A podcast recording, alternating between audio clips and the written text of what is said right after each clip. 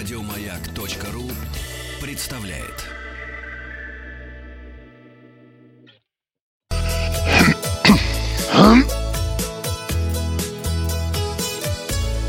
Роза ветров. Ржут кони, бьют копытом, и мы отправляемся в путешествие. Да, кони храпят. Э, Вы слушаете обзор новостей в сфере туризма. У микрофона Павел Картаев. Новости короткой строкой.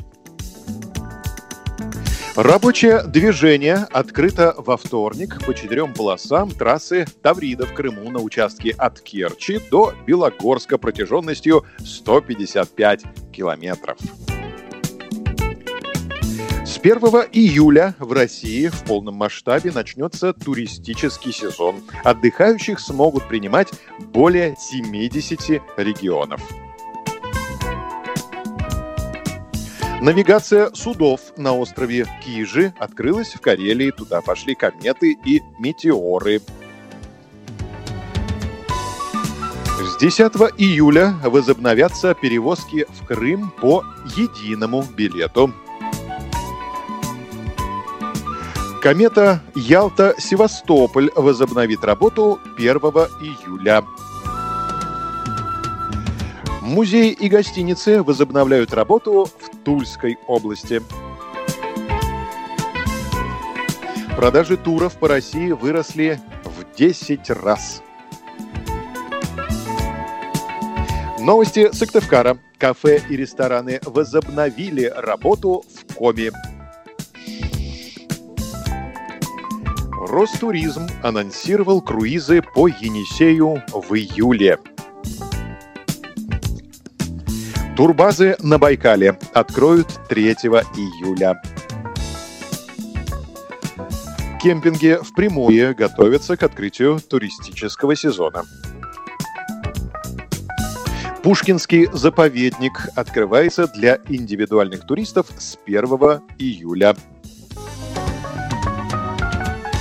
В Иркутской области 3 июля начнут работать турбазы. Зарубежные новости. Казахстан возвращается к жесткому карантину. Большинство жителей Токио высказались против проведения Олимпиады в 2021 году. Все аэропорты Греции с 1 июля начнут принимать рейсы из-за границы. На развороте материал ТАСС «Космонавтика 60-х годов» станет основой, основной темой новогодней столицы в Калуге. Подробности. Образы советской космонавтики 60-х годов станут основой концепции оформления Калуги, которая выбрана новой российской новогодней столицей. Новогоднем оформлении будут использованы графические образы советской космонавтики, стиль новогодних открыток 60-х годов прошлого века с дополнением современных графических решений.